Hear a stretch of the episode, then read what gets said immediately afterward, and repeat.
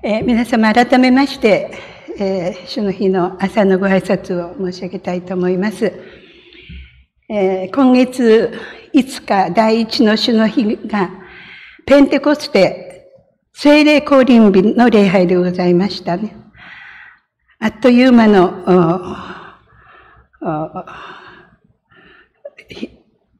いろいろなことがあった月でございました。早第4週になり、もう来週は夏到来7月になります。えー、今朝のヨハネによる福音書14章、今ほど読んでいただきました聖書の箇所は、主イエス様が十字架にお付きになられる前の日の出来事であり、前の日の主のお言葉でございます。ヨハネの14章、15章、16章は、決別説教と言われる箇所ですね。イエス様がこの世に分かれて、神様の御国に帰られる、その別れの説教が綴られているところであります。今日の14章は、大きく二つに、えー、内容は分かれておりまして、全般は、えー、私は道であり、真理であり、命であると。誰も私によらなければ、天の国に行くことはできないとおっしゃられたイエスは神に至る道であるという内容の箇所でありますし、また後半は、えー残される弟子たちに対して、精霊をあなた方に与えるというお約束が記されているところであります。イエス様によって招かれた12人の弟子たちは、3年の間、親しくイエス様と寝食を共にし、そのご人格に触れ、また信仰の数々の見業を拝しながら、毎日毎日が喜びに溢れた感謝の日を過ごしたことと思います。そのことが聖書に記されております。しかしながら、状況は一変しまして、間もなく死の別れが待っている中で、弟子たちの困難や試練を見抜いておられた主は、弟子たちが途方に暮れないように、完璧な備えをしてくださったのであります。今日の箇所の少し前、16節に、父は別の弁護者を使わし、永遠にあなた方と一緒にいるようにしてくださる。この方は真理の霊であると語られた箇所があります。この イエス様亡き後、イエス様がこの霊として私たちに関わってくださるということなんですね。この弁護者と訳されている言葉の内容は、助け主とも訳すことができますし、また慰め主と訳すこともできる。そのようなイエス様の霊であります。悪魔、サタンはですね、私たちの短所、あるいは私たちの弱点をあのこう指摘しまして、あの人はあんなかっこいいこと言ってるけど、実はね、陰ではね、こんな欠点持っているよ。ね。そんな風にして、このサタンっていうのは、この私たちの弱いところ、あるいは、の難点をこう指摘してくるものなんですけれども、このイエス様の霊、それは弁護者であり、助け主であり、慰め主だというのです。イエス様が十字架におかかりになって、もう明日には十字架で死なれるわけですけども、精霊は常に私たちを弁護し、慰め、助けてくださるお方なのです。いやいや、そんなことないよ。あの人はね、一生懸命頑張ってるんだよ。欠点もあるけどね、またその欠点がいいんだよとかね、おそらくね、あの、その、イエス様の霊は、私たちをいつも弁護してくださる。助けてくださる。慰めてくださる。そういうお方として、神様は弟子たちにこの精霊を与えてくださるというのです。私は道であり、真理であり、命であるとおっしゃった通り、イエス様は真理そのものでありました。精霊は初代の弟子たちを助けて、その心を開いて、そして何度も何度も語りかけ、励まし、慰め、彼らが孤児にならないように、励まし続けた、人格を持った霊なるお方であります。今朝の箇所は25節からでありますけど、私はあなた方といたとき、これらのことを話した。しかし、弁護者、すなわち父が私の名によってお使わしになる精霊があなた方にすべてのことを教え、私が話したことをことごとく思い起こさせてくださるという言葉がございますね。これは皆様いかがでしょうか？私たちもよく経験することではないでしょうか？聞いているんだけれども、それが、あの、知識として頭には、うん、聞いたことがあるんだけど、心にまで響かないとか、ストーンと心の中にこの、ね、理解ができない。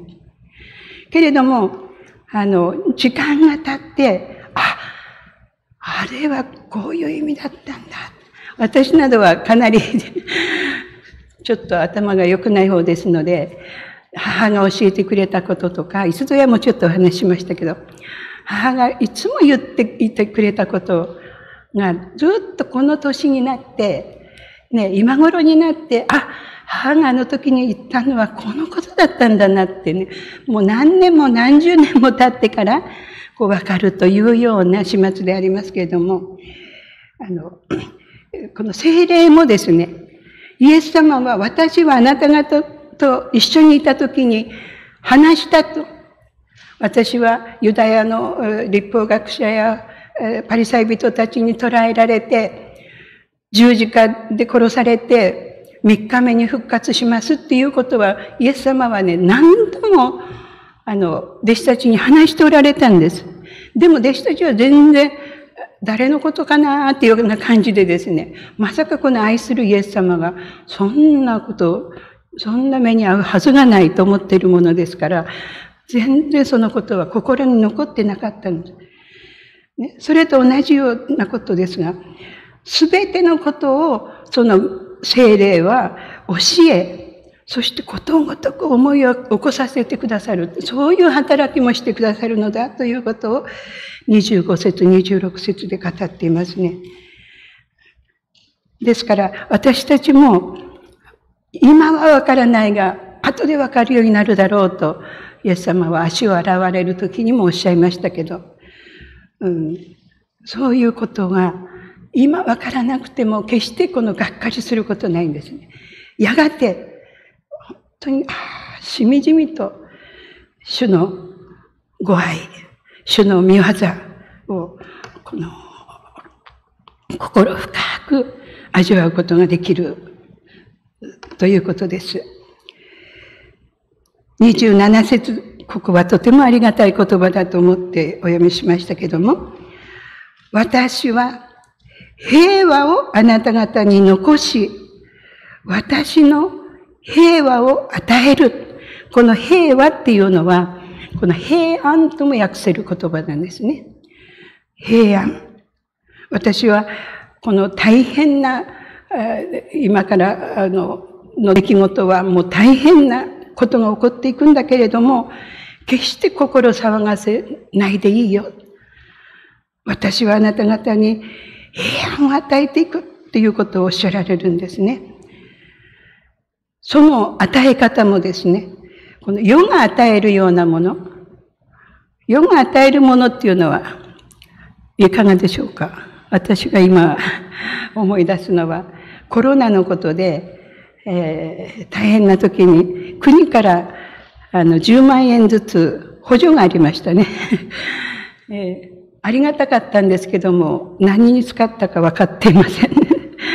そういうような、この世が与えるものというのはなんか物であったり、お金であったり、あるいは状況が少し良くなったりというね、そういう与え方が多いかもしれないんですけども、イエス様が与えてくださる、その慰め、励ましというのは、この世が与えるような与え方ではないんだ。私が与える平和、平安は、どんなに時代が厳しい時代になろうとも、嵐がね、吹き荒れようとも、私たちの心は、そのようなことで、この、惑うような、そのような平安、与え方ではないのだ。心を騒がせるな、怯えるな、とおっしゃいますね。他の訳では、心を騒がせてはならないとかね、恐れてはならないとか、そういう訳もございますけれども。ですから、先ほど子供のところでも少しお話ししましたけども、私たちはこの荒海を見ると恐れるんです。しかしながら、私たちはいつも主イエス様、主イエス様の父なる神様のお言葉、あるいは見業を仰ぐときに、私の心は、この騒がない。怯えることがない。恐れることがないのであります。ですからこのお言葉は本当に弟子たちにとってどれほど大きな力になったことでありましょうか？ところで、今日、私たちの世界は、が直面しているこの問題というのは、誠に深く恐ろしい危機、えいつどこで何が起こるかわからない。そのようなあの情勢であります。2020年の1月でしょうか。ああるいは2月、3月、ね、春からコロナの感染が、この世界を大混乱に陥れましたね。そしてあれから2年半になりますが、あれを境に失業した人もおられれば、ね、住んでいた家を出なければならないという方々も日本にもたくさんいらっしゃいましたし、本当に、えー人と会うことを避けて、えー、なんか心までもね、人々とのこの交わりがぎくしゃくしてしまっているということもあるわけです。本当に世界の状況はこう一変してしまいました。またこのロシアによるウクライナの侵略戦争、これは今年ですね、2月24日かに始まったわけですけれども、早4ヶ月になりましたね。もう過ぎようとしておりますか。この侵略戦争による破壊と悲惨っていうのは、本当にあの美しい、もちろん写真でしか見たことはありませんでしたけれども、あの美しい国土を踏みにじる、もう本当に悲しみのニュースばかりであります。貪欲な大国の野蛮さに無力を嘆くばかりであります。軍縮どころか、軍事力に狂っているこの独裁者たちの破滅への道、をいかにして止めることができるのでしょうか本当にこの世の平和を築くことは不可能なのでしょうかと思わざるを得ないのであります。外なる世界的な不安があり、また内的にはそれぞれ悩みがあったり、あるいは自然異常気象があって、世界のあちこちで悲惨な、えー、豪雨で悩まされているというニュースも最近聞きましたし、またあちこちで地震が起こったりとかですね。本当に私たちを取り巻く環境というのは、本当に悪くなる一方でありますね。しかし、そのような世界の状況でありましてもなお、変わることのない、この平安、平和。それはまさにキリストが与えてくださる平和であり、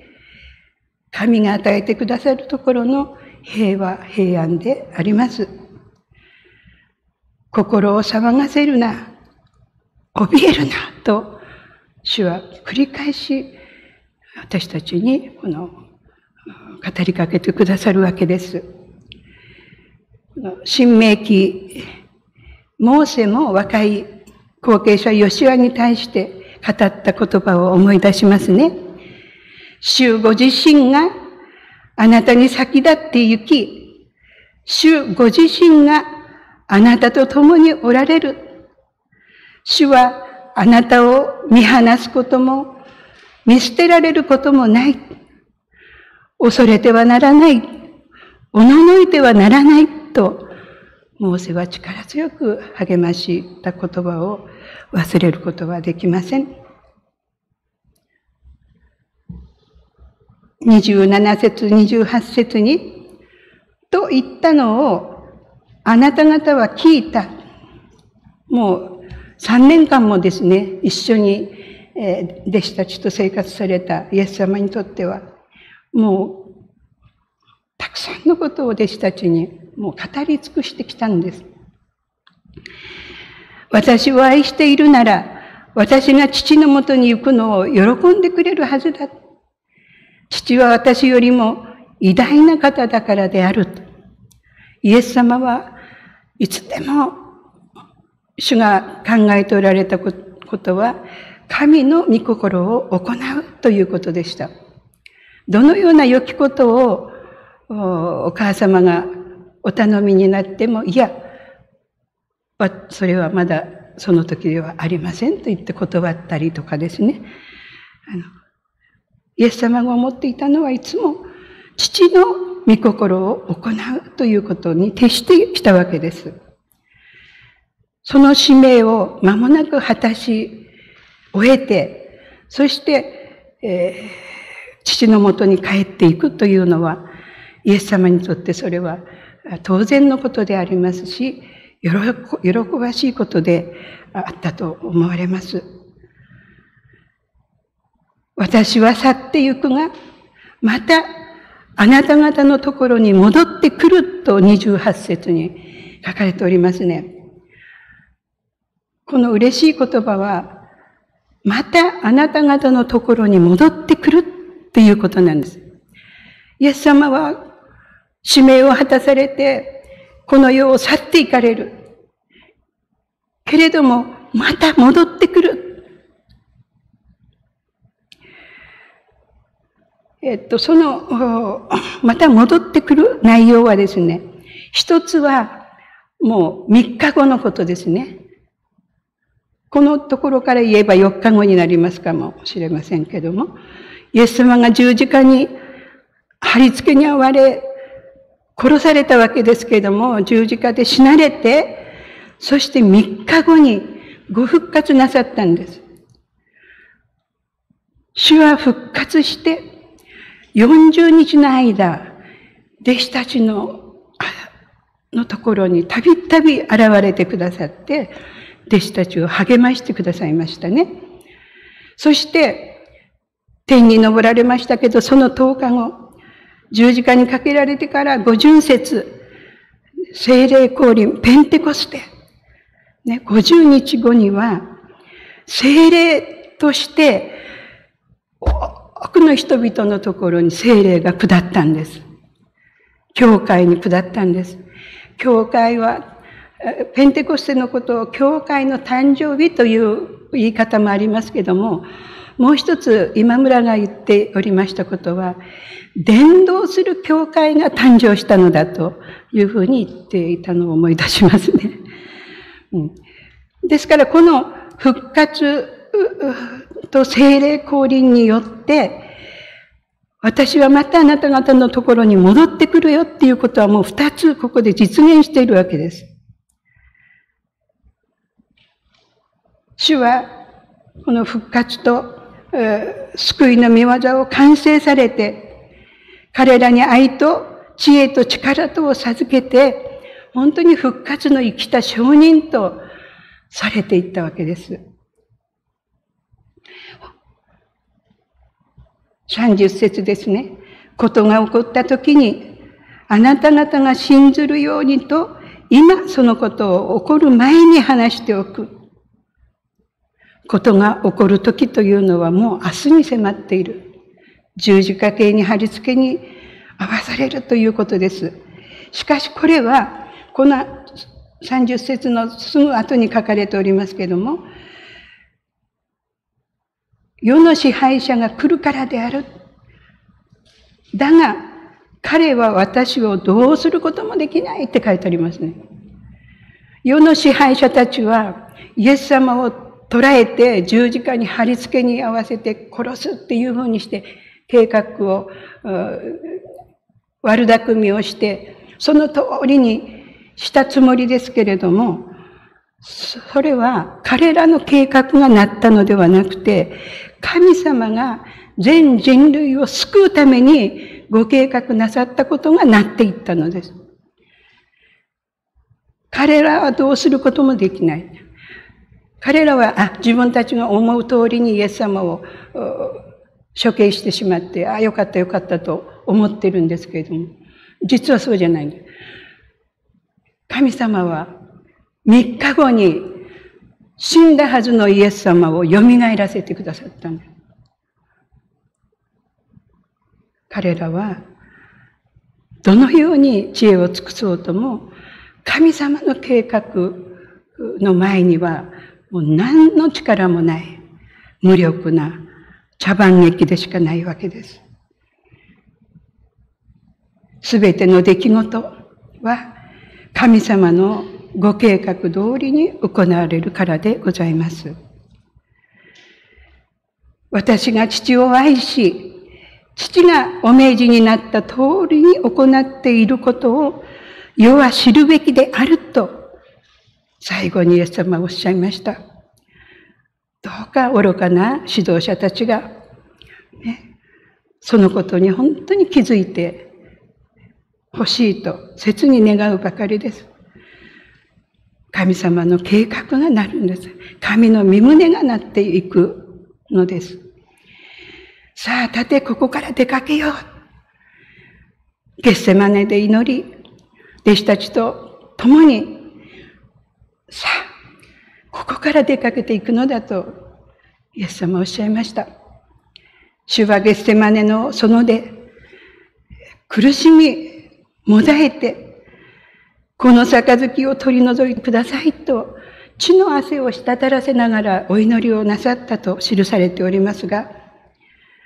これは私、私が思ってもあれですけども、私はつくづく今回思ったのですけれども、おそらくですね、弟子たちのことを思うと、そう祈らざるを得なかったのではないか。十字架に貼り付けに遭うのが怖くて祈られたのではないのです。たった11人になる、このか弱い、何遍話しても覚えていないような弟子たちを置いて、ご自分がこの世を去ることに対して、イエス様はどうしても最後の最後までこの杯を取り除けてくださいと弟子たちのために祈ってくださったことなんです。しかしながら、すぐ、御心が行われますようにと、一切を父なる神様にお委ねになったのであります。弟子たちは復活なされた人の再会と、助け主なる精霊の取りなしを得て、彼らは激しい迫害を見事に戦い抜いて、目覚ましい主の復活の証人として、初代教会を立ち上げていってくださったのであります。現代の私たちも、主から精霊と平和、平安をいただいて与えられているのですから、この御言葉である聖書と与えられているこの教会の信仰の友と共にですね、このゲッセマネのその神の教会からこの世に出かけていきたいのでございます。今週もこのお言葉を本当に心に留めながら、さあ、ここから出かけようと声をかけてくださる主と共に、選挙のために、証のために使わされてまいりたいと思います。お祈りいたします。恵みに富みたも父なる神様、皆をあがめて感謝いたします。御霊を豊かにお与えください。礼拝ごとに、また一人で祈る私たち一人一人の上に、また聖書を紐解くときに、主の御言葉と御業を鮮やかに思い起こすことができますように助けてください。主キリストの平和を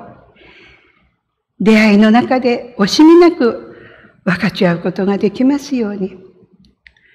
尊き主イエス・キリストの皆によってお祈りいたします。アーメン。